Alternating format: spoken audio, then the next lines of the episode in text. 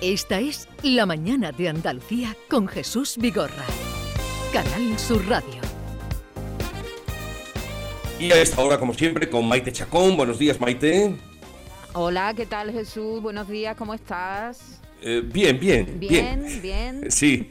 Me alegro. Sí, sin problema. Recluido, recluido, pero, pero bien, bien. Eh, esto es eh, soportable. Sí, sí, sí, a mí me pasó igual. El Omicron está siendo, no está siendo tan duro, ¿verdad? Como Tú también pasaste el Omicron, David Hidalgo, buenos días. Hola, buenos días. David Hidalgo, buenos días. Buenos días, Jesús. Yo pasé el Omicron. Yo lo que quería preguntarle a Jesús es si está en pijama o no. Es que me lo estoy imaginando ahí en su casa. No, eso me ofende esa pregunta, David. Así que paso de la pregunta, me ofende esa pregunta. Hombre, no, pues estar en tu casa en pijamita y hacer radio igual, porque la radio es voz. Tú puedes estar ahí Vamos a ver, es que la no, no, yo no me imagino a Jesús haciendo radio en pijama. No me lo imagino. Pues, Él está con con su jersey y con su bufanda, como siempre. Porque me...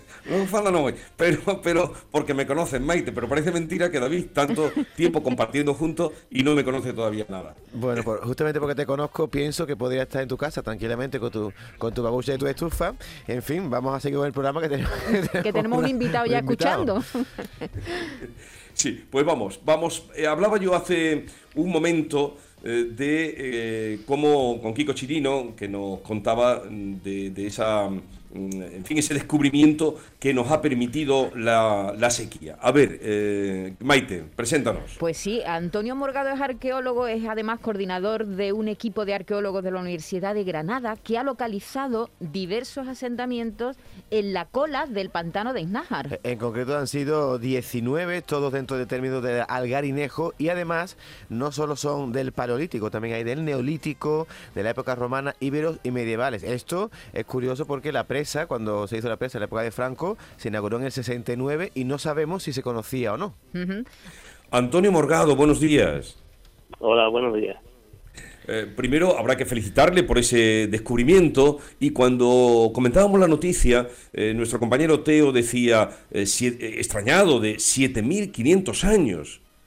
sí, sí, estamos hablando de, de una restos de lo que fue una en su momento una de las primeras aldeas de colonos, de los primeros agricultores y ganaderos que empiezan a colonizar eh, todo el Valle del Genir en este sector, ¿no? Nuestra labor se está limitando exclusivamente por cuestiones administrativas, por los permisos de la Delegación Territorial de, Cultura y Patrimonio Histórico a la provincia de, de, Granada, por eso es la cola del pantano. Y dentro de esta labor de, de documentación de algo que no se hizo en su momento porque no había legislación, porque eran otros tiempos y no había el, nivel de, de protección del patrimonio histórico y arqueológico, pues no, no se hizo. Entonces, en este momento, aprovechando, porque nunca llueve al gusto de todos, aprovechando esta sequía, pues pues ha empezado nuestra labor desde, llevamos desde enero, pues localizando lugares y dentro de esa localización de yacimientos que, que en situación normal va a estar debajo de, de las aguas del pantano, pues eh, localizamos los restos de, de una de esta aldea de tanta antigüedad y dadas sus singularidades, pues nos permitieron empezar a, sondear eh, para ver qué es lo que se conservaba. Eh, señor Morgado, lo, que pasa es que ahí tendrán que trabajar, perdona David, eh, contrarreloj, porque claro, eh, van a poder investigar y tomar eh, muestras el tiempo que, la sequía dure, que esperemos mm, sea lo más breve posible. Bueno, digo, si las lluvias arrecian. Efectivamente, esperemos que llueva y en este caso nuestra nuestro trabajo se limita a eso cuando ya esté prácticamente documentado la, la afección de la zona del yacimiento que corre más peligro pues documentaremos lo que podamos para poder eh, rescatar eh, las evidencias materiales que allí se conservan pero desafortunadamente se va a cubrir. Eh, señor Morgado, ¿cuál es el estado de conservación de lo que han encontrado, dadas las condiciones de humedad? Porque eso ha estado siempre bajo el agua. Bueno, pues de momento restos orgánicos que nos sirven para, para datar no se han localizado, ya no sabemos si por el tema de, de, la acidez o de, de esa zona sumergida y los restos que encontramos son cultura material mueble, tipo cerámica, restos de molino, industria lítica tallada, etcétera. Entonces, bueno, eh, esa es la realidad con la que nos, nos enfrentamos. Pero ustedes sospechaban, digo, ustedes o, la universidad, sospechaban que había ahí restos de, esta trascendencia.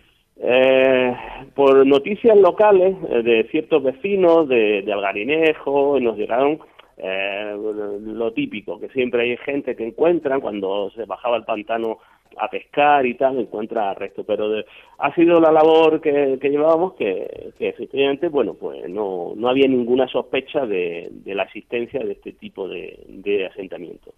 No solo asentamientos, ¿verdad? Porque debajo de los pantanos en muchas ocasiones, eh, señor Morgado, hay pueblos hundidos, ¿no? Pueblos que, que de pronto, por una decisión política, desaparecen bajo la, las aguas. Yo supongo que tiene que ser impresionante para un vecino mayor que igual haya vivido en un, uno de esos pueblos, volver a pasear por las calles ya, bueno, que han estado sepultadas, eh, enterradas o bajo el agua durante décadas. Sí, efectivamente, hemos tenido que, tomar como fuente de conocimiento a los vecinos de la zona que nos han indicado dónde estaban los, antiguos cortijos. En la zona se conserva una serie de, antiguos cortijos, además en, en, un estado de conservación a nivel etnográfico bastante interesante, ¿no?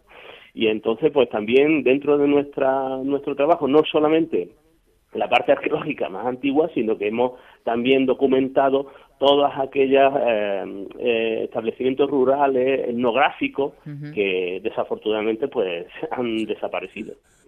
¿Y, qué nombre le han puesto a este yacimiento? Eh, de momento le hemos puesto el Vado, porque es la zona, mm, la zona donde antes se vadeaba el genil desde el paso que había desde desde una zona a otra que con la crecida del pantano pues se quedó incomunicado y ciertos pueblos como el caso de la pedanía de la de Fuente de Cerna pues se quedó ya prácticamente aislada. Y esa es una zona de antiguo paso que existía, del vadeaba el río y de ahí el nombre de El Vado. También se le conoce, otros vecinos lo conocen por el Cortijo del Río, que actualmente pues está debajo de toneladas de limos que por la fluctuación del pantano que hace una erosión bastante importante sobre la sobre el sitio pues ha quedado totalmente eh, cubierto.